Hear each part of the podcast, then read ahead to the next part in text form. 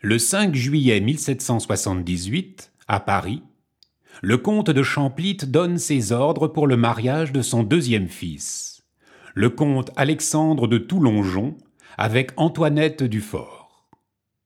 Cet événement devra être l'occasion d'une fête à Champlitte.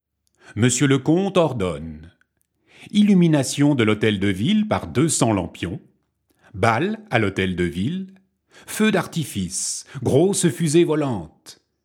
Des secours seront accordés à 100 familles pauvres c'est-à-dire une pinte de vin, une livre de viande et trois livres de pain. À chaque maison devra être remise une chandelle enveloppée d'un papier sur lequel, avec les armes de la famille seigneuriale, sera écrit Vive messieurs et dames de Toulongeon.